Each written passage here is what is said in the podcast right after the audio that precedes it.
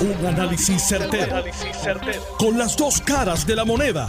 Donde los que saben no tienen miedo a venir. tienen miedo a venir. Esto es el podcast de Análisis 630 con Enrique Quique Cruz. Buenas tardes, mis queridas amigas, amigos. Son las 5 y 6 de la tarde de hoy, miércoles 22 de diciembre. Hoy es el día de cumpleaños de mi tía Melba, que me crió. Muchas felicidades a mi tía. Y en línea telefónica tengo al doctor Luis Nieves Garrastegui. Buenas tardes, doctor. Bienvenido a Análisis 630. Como siempre, muchas felicidades a usted y a su familia. Es, algo que eh, eh, era es inesperado, ¿verdad? La, la, la, reacción que ha habido eh, con, con, la, con la variante nueva, esta reacción de contagios tan y tan tan avanzada eh, ahora mismo te pones a hablar con cualquier amigo tuyo, familia, te vas a dar cuenta que por alguna razón u otra ha sido tocada esa familia con un caso ya de COVID, eh, específicamente en los últimos días. Mucha incertidumbre de la gente diciendo, mira, pues yo estoy vacunado, ¿por qué, ¿Por qué me, me dio? ¿Por qué me hago contagiar también? Y, y, es, y, es, es bien difícil tener que pararse a frente de alguien y explicarle y, y decirle, mira, eh, esto esto pasa porque es, otra variante. Eh, y, aquí entonces la médula de, esto, que cuando surgió esta variante... Espérese un momentito, doctor, espérese un momentito. Eh, Perdone que le interrumpa. Usted y yo hablamos el viernes, perdón, el viernes, el lunes después del concierto. Eso es correcto. ¿Ok? Eso fue el día 13 de diciembre. Déjeme, vamos a recordarle a nuestra audiencia qué fue lo que usted y yo hablamos. ¿Usted cree que el concierto que se llevó a cabo este fin de semana, donde habían en el estadio fácil 30 o 35 mil personas, viernes y sábado, pero era al aire libre, ¿usted cree que eso ocasiona algún tipo de, brote o situación? Pero me está, me está metiendo en camisas de, de, de pero sí te voy a dar un ejemplo. ¿Tú te acuerdas en el en, cuando empezó la en marzo del año pasado, de pasado, perdón, cuando hubo aquí el primer caso de la italiana que llegó? que llegó en crucero. Sí, me acuerdo. Marzo, marzo 14, marzo 10, 14 por ahí. Exacto. ¿Cuál fue el caso que de verdad empezó a regar el COVID en Puerto Rico, a mi entender, no fue el de No, fue el del panameño, el del panameño en el Festival de la Salsa. Exacto, ¿y dónde fue el Festival de la Salsa? En el Irán Bison y el panameño murió. Pues, eh, pero hay una diferencia, pero tengo que ser justo, doctor, y usted también, porque este hoy hoy en día pues hay, claro, hay vacunas, prácticamente está todo el mundo vacunado, ese tipo de cosas. O sea, el riesgo de mortandad es prácticamente bien bajito, pero el riesgo de contagio es más alto. Sí, sí, claro. Y eso, y, entonces veremos, veremos los resultados de estas actividades este fin de semana para el momento. Esto es bien, bien, bien, bien loco. Eh, eso, ese, esos resultados de este pasado fin de semana los vamos a estar viendo en el fin de semana, cuando la familia se reúne en el fin de semana del 25 de diciembre. ¿Cierto, ¿cierto falso? yo no te contestaste la pregunta. Ahí está, doctor. pues, eso eh, salió sin mismo como tú lo dijiste. Eh, ahora mismo estamos teniendo una tasa positiva por las nubes. Eh, empezó a subir sutilmente las admisiones. No hay no es gran cosa, estamos totalmente saludables, el sistema hospitalario, los intensivos, tenemos de todo, pero sí hay una leve ah, eh, eh, eh, subida y, y, hay que vigilarla porque si sube exponencialmente, como pasó con los contagios, pues entonces el problema va a ser que nos lleguen de momento todos o muchos pacientes a la vez a, a, una sola emergencia de un hospital, que ahí que viene el problema. si por ejemplo si de si de 2.000 contagios que hay en un día me llegan 100 o 200 contagios a un solo hospital, a una sola emergencia, pues ese hospital va a tener que empezar a transferir gente porque eh, se puede colapsar, ¿ves? Pero ahora mismo estamos totalmente saludables en ese sentido, tenemos camas, tenemos eh, disponibilidad de, de, de servicio, o sea que no, no, no, hay que, no hay que pensar que estamos en una crisis de hospital. Lo que tenemos es tenemos que estar bien pendientes, porque como tú mencionaste en la grabación pasada, eso, eso lo vamos a estar viendo ahora, en este weekend. Doctor, eh, hoy salió un artículo, y esto usted y yo lo hablamos también ese mismo día. Hoy sale un artículo de África del Sur, que fue donde comenzó todo esto el 25 de noviembre, cuando ellos lo anuncian, donde dice que ya hoy miércoles eh, las entidades que están ahí a cargo de la salud le informan al mundo entero que esta, este resurgir de Omicron ya está pasando su pico y que juzgando por la evidencia preliminar, eh, la situación pues va a continuar con una trayectoria de alto contagio, pocas hospitalizaciones, pocas muertes. Yo espero que así sea, yo espero que así sea, y estamos apostando a eso. Pero eh, eh, la población de África es distinta a la población de acá, y esas son cosas que tenemos que tener en mente. los aspectos de poblacionales pues hay, hay que ver hay que ver qué es lo que está pasando, cuál es la población que se está enfermando exactamente allá, qué por ciento, porque por ejemplo, allá se reportó que se están eh, infectando mucho los pacientes jóvenes. Aquí en Puerto Rico sí se está viendo pacientes jóvenes, pero no son pediátricos. Estamos viendo pacientes jóvenes, los más que están infectando son de los 18, 19 para arriba, y los menos que se están infectando casualmente son la gente mayor de 65 años y, eso pues eh, eh, eh, es bueno en el sentido de que los que llegan al hospital son de 65 más usualmente los que llegan al hospital con comorbilidades que son los que terminan en, en, en, en, los, en los intensivos así que yo espero que eso que es alentador sea lo que ocurre en Puerto Rico y en Estados Unidos pero todavía es muy temprano para poder predecirlo en esta población de nosotros o sea, por ejemplo Puerto Rico tiene el índice de asma más alto de los más altos que hay en el mundo y es más alto que el de África, de eso no hay duda. ¿Ok? O sea que eh, eh, eh, la obesidad, diabetes, todas cosas son factores distintos a, depende de la área geográfica y eso influye en cómo se va a comportar esto. Así que yo espero que sí, que esto sea alentador y que, y que nos comportemos así, pero es muy temprano para decirlo todavía, Quique.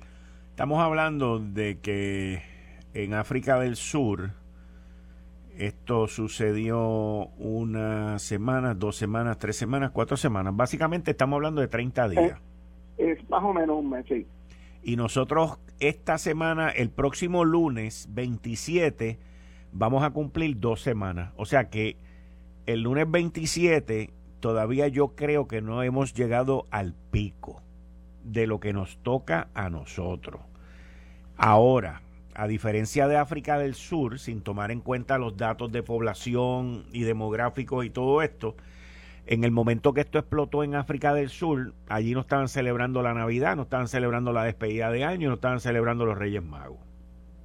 Y tampoco estaban vacunados. Y tampoco estaban vacunados. El porcentaje de vacunación era aproximadamente entre un 15 y un 30 porque la data no es eh, muy eh, reliable, no es muy este, científicamente aceptable. Eh, ¿qué, podemos esperar, doctor Nieves Garrastegui, aquí en Puerto Rico? Yo hoy pasé por frente de varios eh, laboratorios y las filas afuera llegaban a Belén.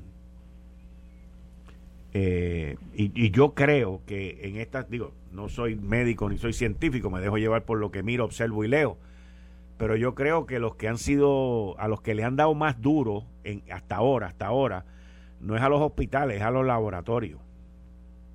Sí, porque eh, acuérdate que como está haciendo, se está moviendo, como hemos dicho y como tú aclaraste desde el principio, es a más a la outpatient, o sea, el paciente que no está llegando al hospital, el que se está quedando en la casa con tratamiento eh, supervisado, eh, ese paciente en realidad, pues es el que tiene, es que va al laboratorio y se hace la prueba o, a, o hacerse una prueba casera.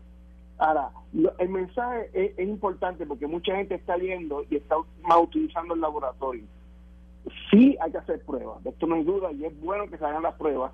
Y en Puerto Rico, créeme, aunque usted vea esas filas así, aquí en Puerto Rico no hay una escasez, no hay una escasez de, de, de, pruebas, ni tampoco una escasez de, de los eh, líquidos y, las cosas que se usan para las pruebas. O sea, hay pruebas todavía, hay capacidad de prueba. Lo que pasa es que, como, como mencioné, el ejemplo del hospital de emergencia es que si me llegan a un hospital, digo, a un laboratorio que usualmente veía 10 o 15 pacientes por la mañana antes del mediodía y me llegan 100 a la vez, pues obviamente el laboratorio se ve se ve eh, jamaqueado y se puede decir que está en una crisis pero hay pruebas, eso, eso, eso existe. Ahora, déjame explicarte algo.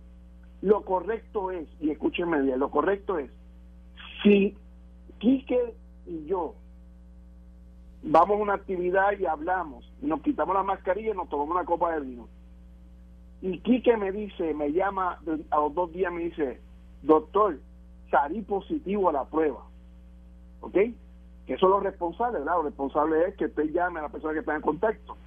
Si, si aquí me llama a mí, yo no voy a salir corriendo a hacerme la prueba, porque va más que un día. Y, un día de exposición son dos días. Yo tengo que esperar el quinto día. Eso sí, me tengo que poner en aislamiento. Inmediatamente yo me aíslo en mi casa, espero al quinto día, después de haber estado con Kike tomándome la copa de vino, y entonces me hago la prueba. Si la prueba me sale negativa, negativa, y yo soy un vacunado, pues entonces completo siete días eh, eh, de aislamiento y acabé la cuarentena. Ahora, si la prueba me sale positiva, a mí me sale positiva también, yo tengo que hacer lo mismo y llamar a las personas que estuvieron en contacto conmigo, tengo que seguir aislamiento y tengo que empezar los 10 días. ¿Ok? Si no tengo vacunas y me infecto, son 14 días.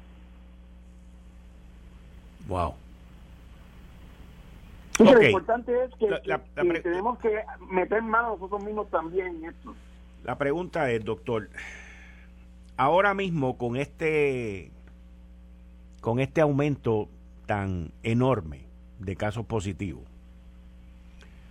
eh, pues la, modalidad es el contact tracing, ¿cierto o falso? Sí. Pero que, bueno, así. ¿Qué debe hacer una persona que esté en la lista de contact tracing?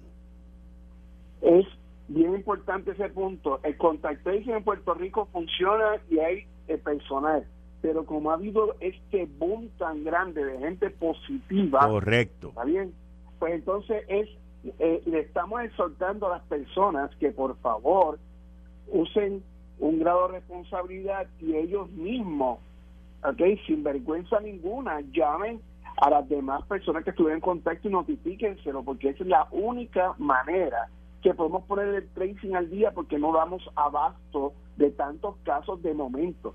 Si estos casos hubieran subido en transcurso de una semana, este poquito a poco, subiendo, no exponencialmente, pues el tracing iba a seguir como lo estábamos haciendo, que era totalmente efectivo.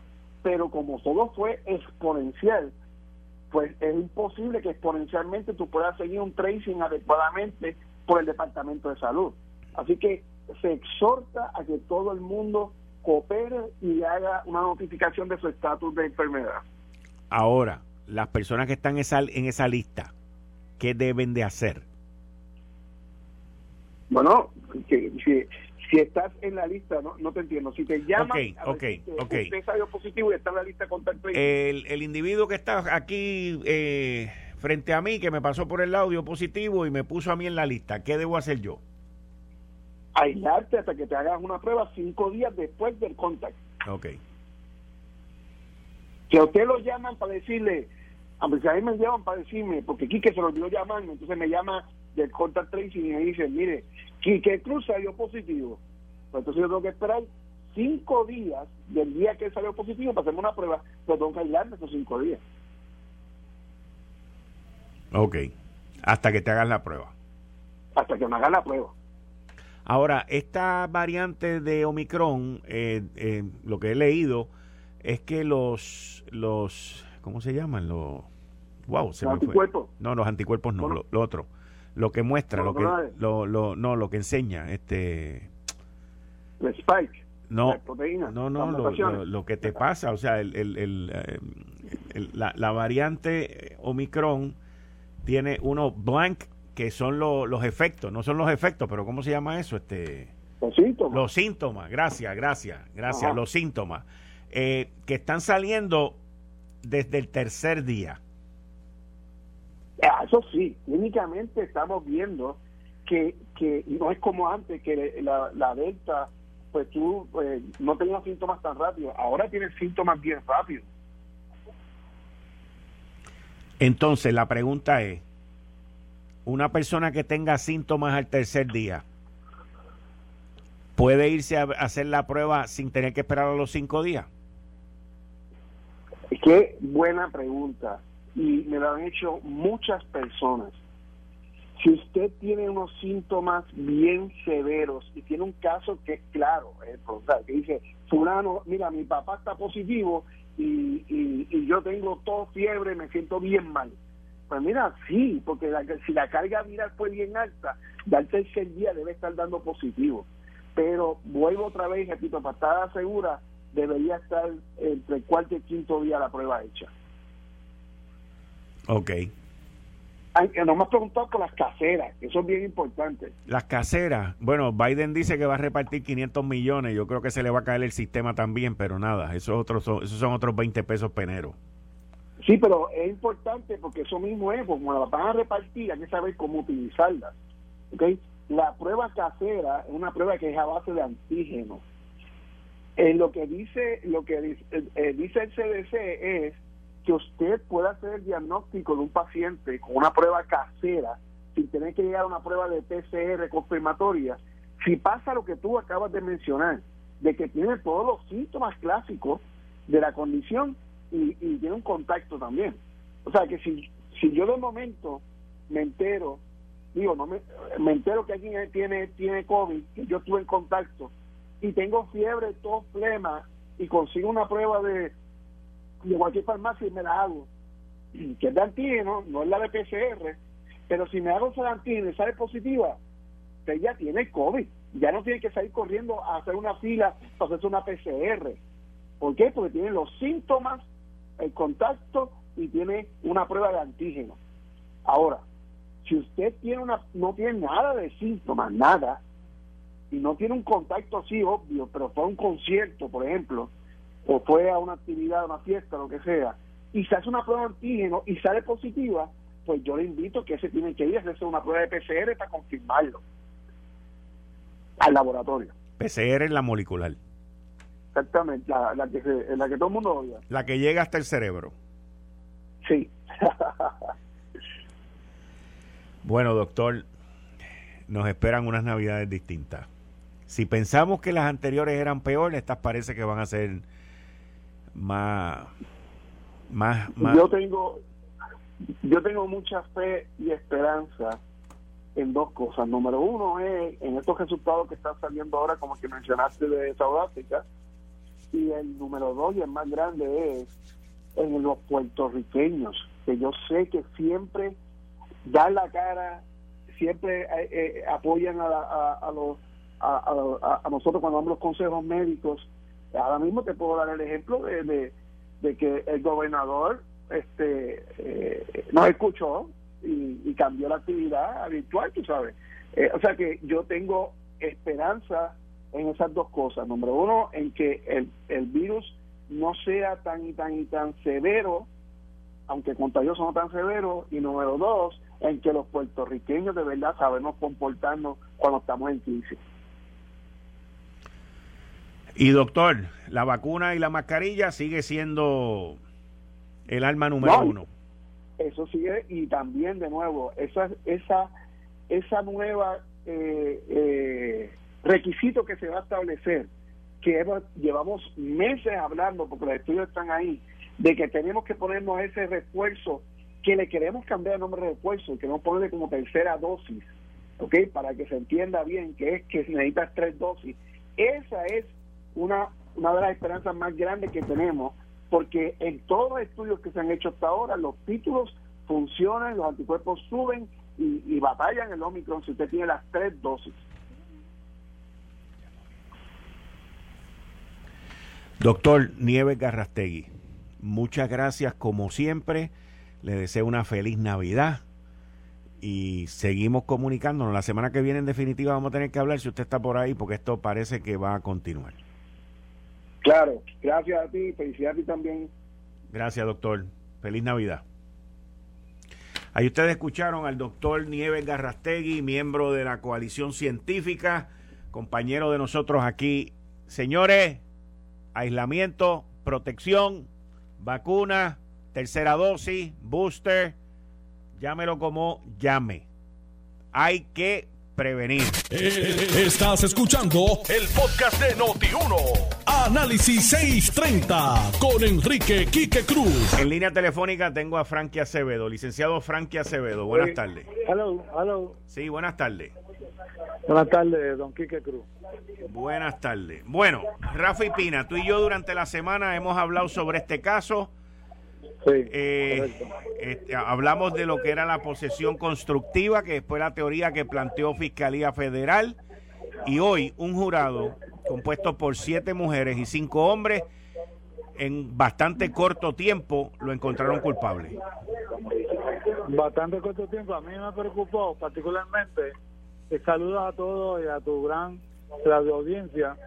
Cuando yo me enteré que el jurado había pedido volver para aclarar, cuando tú quieres aclarar tienes dudas y se te la aclaran, eso es convicción. Eh, cuando tan pronto yo vi que era para aclarar, dije, wow, esto no luce bien. Pero, pero continúe, don Quique. No, o sea, el, el jurado pidió volver para aclarar. Eh, Y después regresaron y, y fue convicto. Me imagino que el caso ahora va para apelación.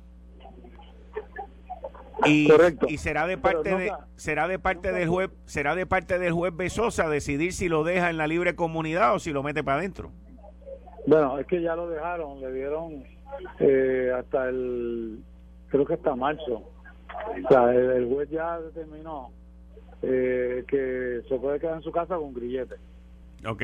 La fiscalía, la fiscalía se opuso, la defensa pidió eso. Eso fue lo que ocurrió. Ah, bien. Bueno. Eh, o sea que Fiscalía Federal con, con la prueba y la teoría confirmaron todo. Eh, la sentencia fue el primero de abril, eh, con la prueba, con la teoría no, con la prueba, que es una prueba circunstancial, pero habíamos discutido eh, con, contigo y en el programa que era una prueba circunstancial poderosa. Entonces, el problema de la prueba circunstancial es cuando tú no puedes contestarla.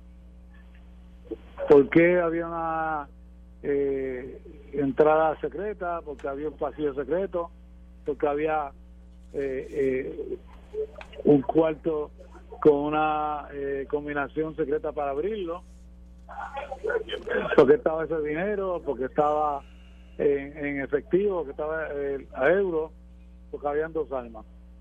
Y Pero- porque había una huella en una caja de, de bala, o sea, no, no Pero- era una prueba circunstancial sencilla, era complicada. Pero, eh, Frankie, licenciado Frankie Acevedo, Rafi Pina se expone a un máximo de 20 años de cárcel por los dos cargos de violación de la ley federal de armas, número uno. Número- eso es correcto. Número dos, a pesar de toda esa prueba circunstancial, ¿usted entiende que las dos llamadas telefónicas que presentaron allí fue lo más contundente?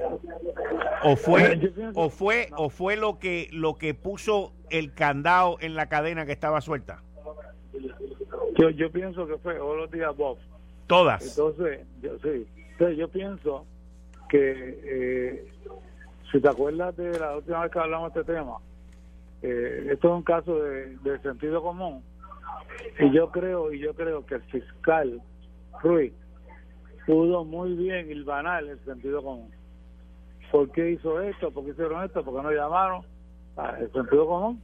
Y los jurados, yo digo, pero es verdad, ¿por qué no lo hicieron? Frankie, te pregunto, te pregunto, tú que eres un, un, un abogado que ha litigado todos los casos en estatal y federal, te pregunto lo siguiente. Aun cuando los federales estaban interceptando, tenían su teléfono interceptado y estaban escuchando llamadas. Mm. Eh, ¿Tú crees que hubo alguien cooperando para que esto se diera y, y las cosas surgieran como surgieron?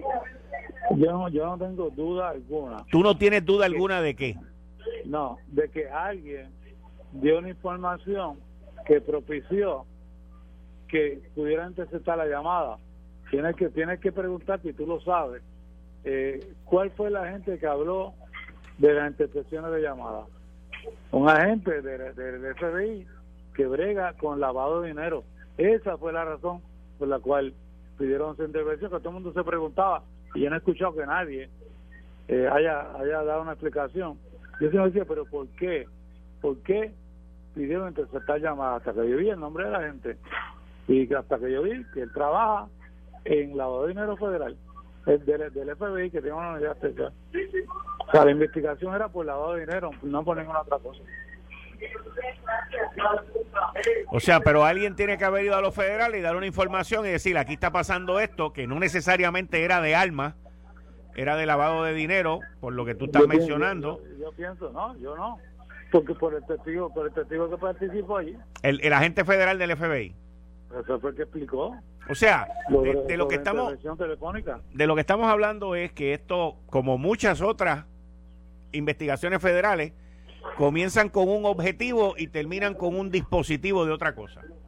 Bueno, acuérdate que como quiero ocuparon 135 mil en dinero y de mi, pero, pero, el objetivo 10 mil en euros que son como 18 mil dólares pero pero el objetivo era obviamente por lo que yo puedo suscribir lavado de dinero. Okay.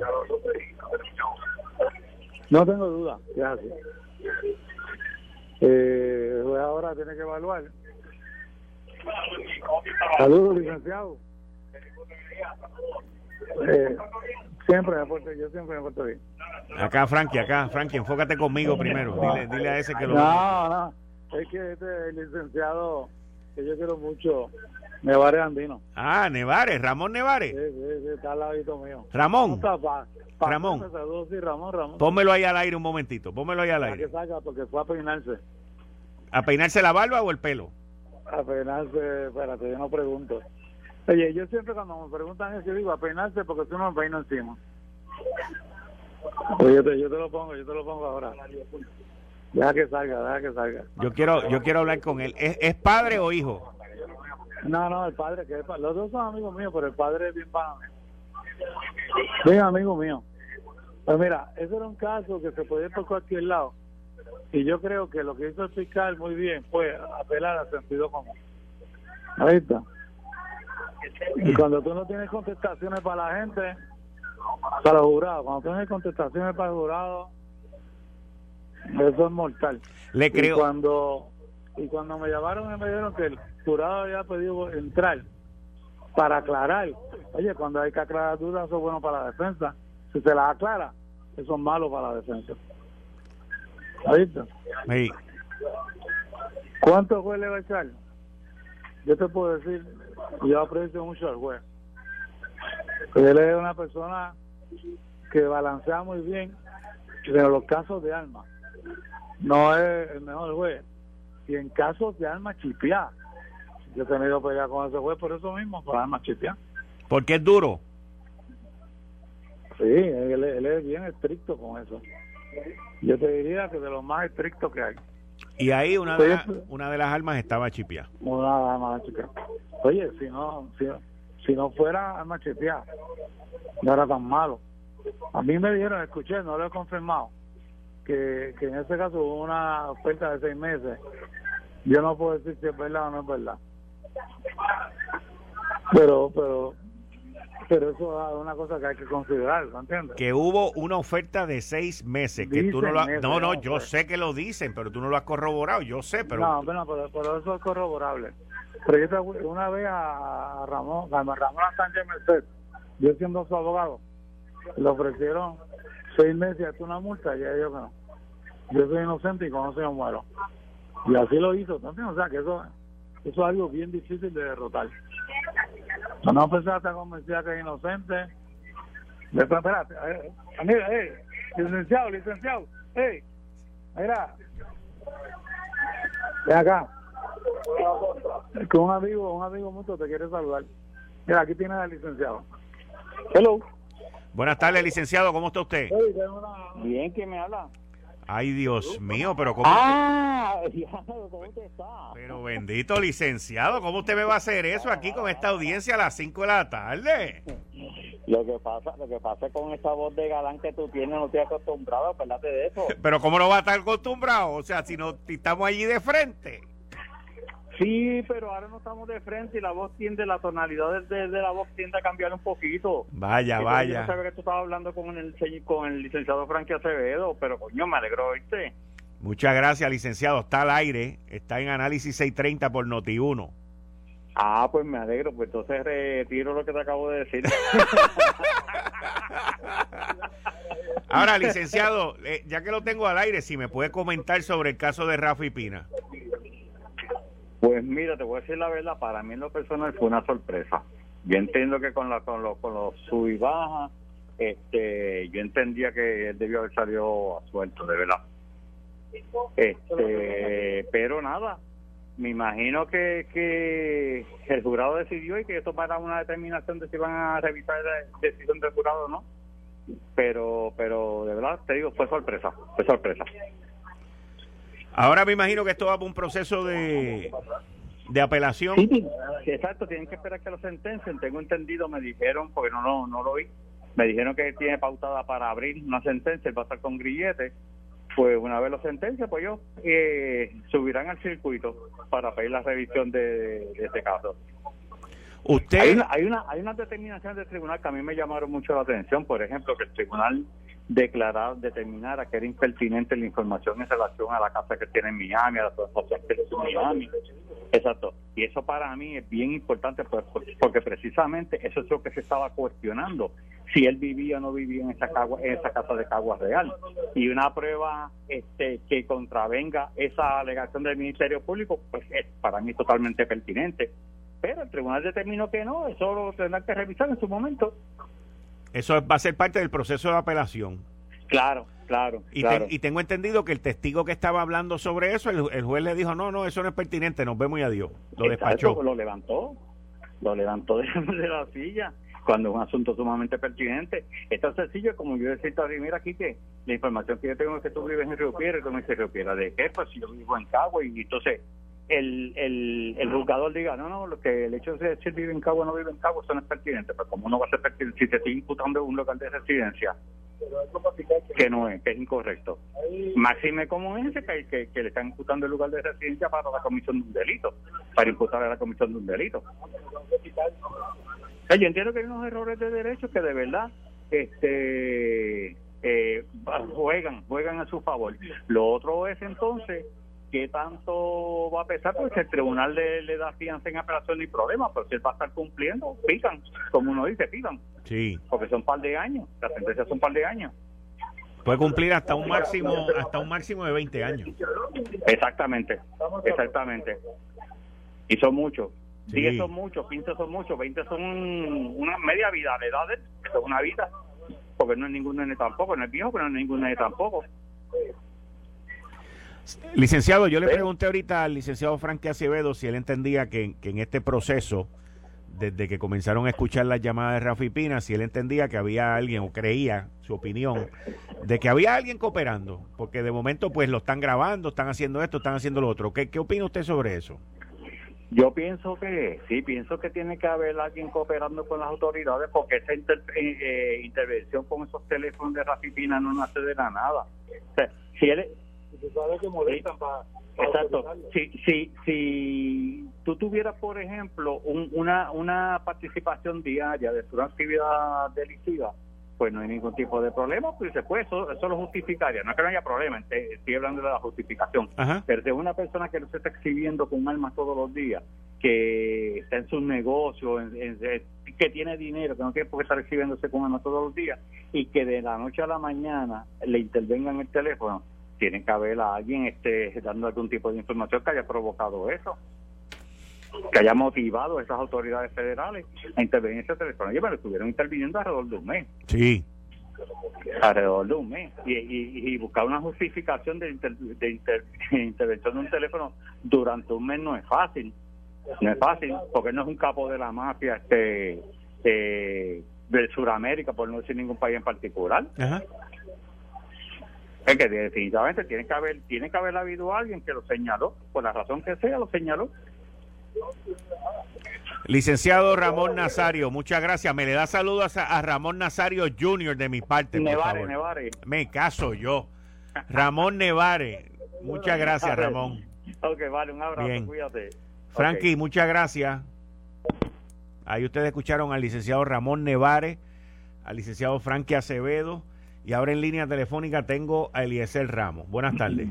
Buenas tardes, Quique. Buenas tardes. Eliezer, tú estuviste desde el primer día metido allí en sala, estuviste metido full en el Tribunal Federal, eh, allí cubriendo todo esto para lo sé todo. En múltiples ocasiones hablaste con Rafi Pina eh, y, viste el proceso completo que nos lo describías todos los días en las tardes allí en, en Guapa. Te pregunto, ¿qué fue lo que ocurrió hoy en sala en términos de las instrucciones que dio el juez y cuando el jurado pidió regresar? Mira, yo creo que fue eh, como tal y como lo, había anunciado también en María Domínguez, eh, que iba a ser algo bastante rápido, eh, porque eran, como uno pudiera decir, dos cargos, no, no era un proceso judicial de muchísimos cargos, de la cual que hay que instruir al jurado de muchas formas, ¿no? Eh, porque acuérdate que un cargo, si lo encuentras no culpable en este cargo, pues anularía otro cargo. ¿Me estás entendiendo? Sí. no, este era un caso simple, son dos eh, violaciones a la ley de armas eh, por una persona que estaba convicta en el 2015, de la cual no tenía permiso para poseer armas de fuego y un agravante que puede ser otro cargo, porque fueron dos armas en que una era automática y eso obviamente en violación de ley, eh, porque como se dice en la calle, estaba chipia, eh, estaba alterada. Eh, por eso es que ya a la una y 16 se fue el jurado a deliberar. No olvidemos que desde las 9 de la mañana había comenzado todo este proceso hasta las 1 y 16. No habían comido. Vamos a ponerle una hora de comida. Eh, que sea a las dos y media, ya ellos eh, se habían sentado a deliberar, que ya tuviste como eso ya de las cuatro horas y pico, eh, hora y media eh, duró esto y fue encontrado culpable de forma unánime de los dos cargos.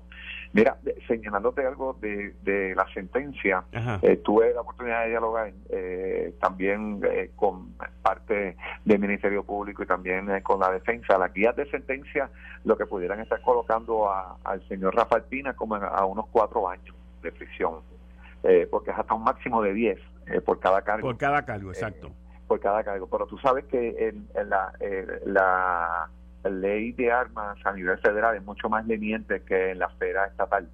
Si eso hubiese ocurrido en la esfera estatal, pues serían eh, de forma concurrente. O sea, si serían dos cargos eh, por y el juez determina cinco años o diez años, pues serían veinte, que tendría que cumplir los veinte. El primero cumple diez y después cumple. Acá en este caso no. Eh, el juez pautó, y es una forma paradójica, Quique, porque pautó la fecha de sentencia el primero de abril del próximo año eh, y un primero de abril fue que allanaron la casa en, en Caguas Real en el 2020. O sea, a dos años específicamente del allanamiento es que será sentenciado eh, Rafael Antonio Pina Nieves en, en el tribunal. Lo que sí se prevé que obviamente la apelación es una vez esté sentenciado, ¿no?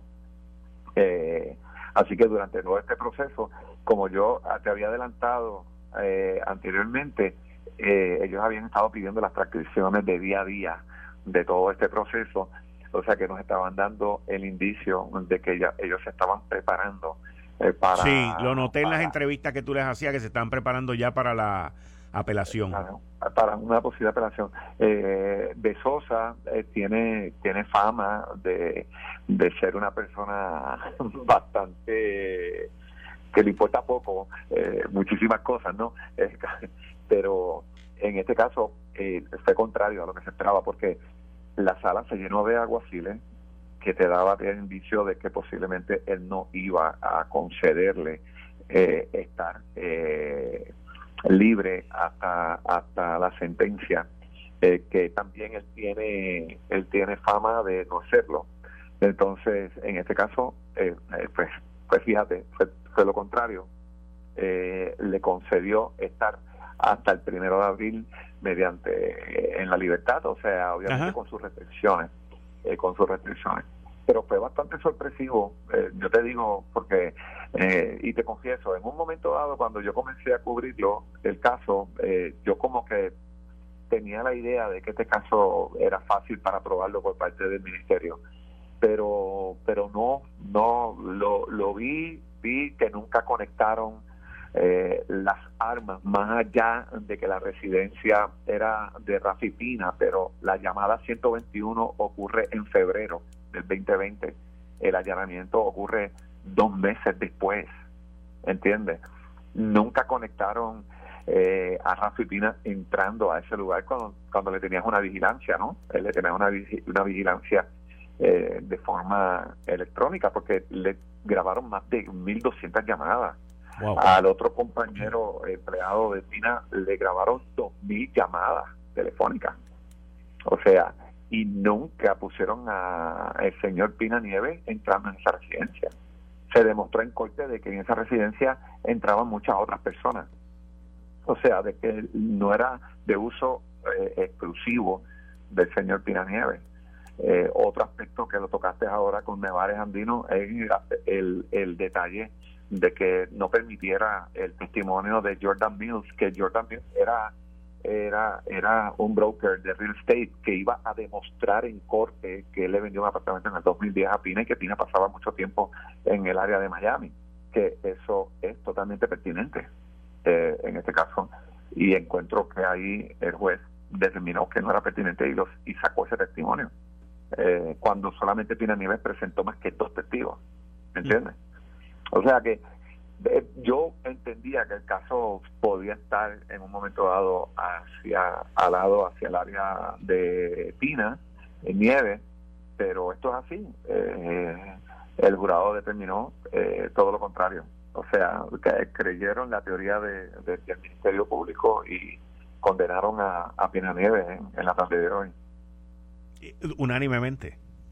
Unánime, unánimemente. Sí, y a principio habían dudas con respecto a eso, Quique, porque eh, el, eh, María Domínguez, entiendo yo que en horas de la mañana, pues se equivocó, que, que, no es que las personas sean perfectas, pero uno se puede equivocar. Ella dijo que podía haber un mistrial y en este tipo de casos no. O sea, eh, Rafi Pina se enfrentaba a tres posibles escenarios, que era la culpabilidad eh, unánime, la no culpabilidad de forma unánime entonces, un segundo caso sería un home jury, que un home jury no es otra cosa que el jurado no tuvo, no, pudo, no pudieron ponerse de acuerdo para un veredicto.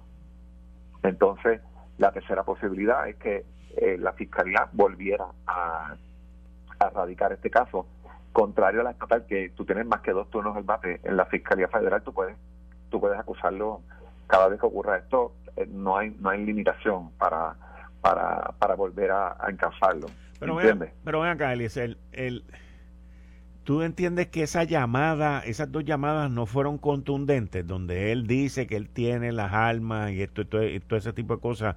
Es que sí, él dice allí hay una, pero en una llamada de 20 minutos, lo que, eso fueron en 10 segundos. No, pero no importa, Eliezer, pueden haber sido 5 segundos, pero lo pone ahí, ¿entiendes? Claro, yo creo, sí, sí, no, no, no, yo concurro contigo, sí, eso eso posiblemente fue... De toda la evidencia que tuviste allí, porque esto fue un rompecabezas, esto fue un encadenamiento, o sea, eslabón por eslabón. Y al final, por lo que yo recuerdo que tú dijiste, lo último fueron la llamada 121 y la otra llamada. O sea, que eso prácticamente fue el final. Ese fue el candado de la cadena, ¿cierto o falso? Es que, claro, claro, pero por ejemplo, pero por ejemplo, mira, la fiscalía empieza argumentando de que la casa era de Pina, pero Pina decía que la casa no era de él. Entonces presentan evidencia de que él vendió la casa después en el 2009. Yo, la teoría mía, obviamente no la esposó la defensa, pero la teoría mía era que a la persona que él le vendió la residencia en el 2009 le quedó mal y él recuperó la casa. ¿Me entiendes? Por eso es que aparece en el 2010, en el 19, en el, en el 2019, saldando la residencia. Lo que pasa es que en evidencia nunca colocaron a Pina en la residencia. Entonces, bueno, pero, es, que, pero es que la acusación, pero es que la acusación, este, no era si él iba allí o no, la acusación era que si las armas eran de él, porque eso era de lo que lo estaban acusando, de, tener, de tener armas cuando él no puede tener armas. Y peor aún, de que una de ellas está chipeada. Esto fue el, podcast de Notiuno. Análisis 630 con Enrique Quique Cruz. Dale play a tu podcast favorito a través de Apple Podcasts, Spotify, Google Podcasts, Stitcher y notiuno.com.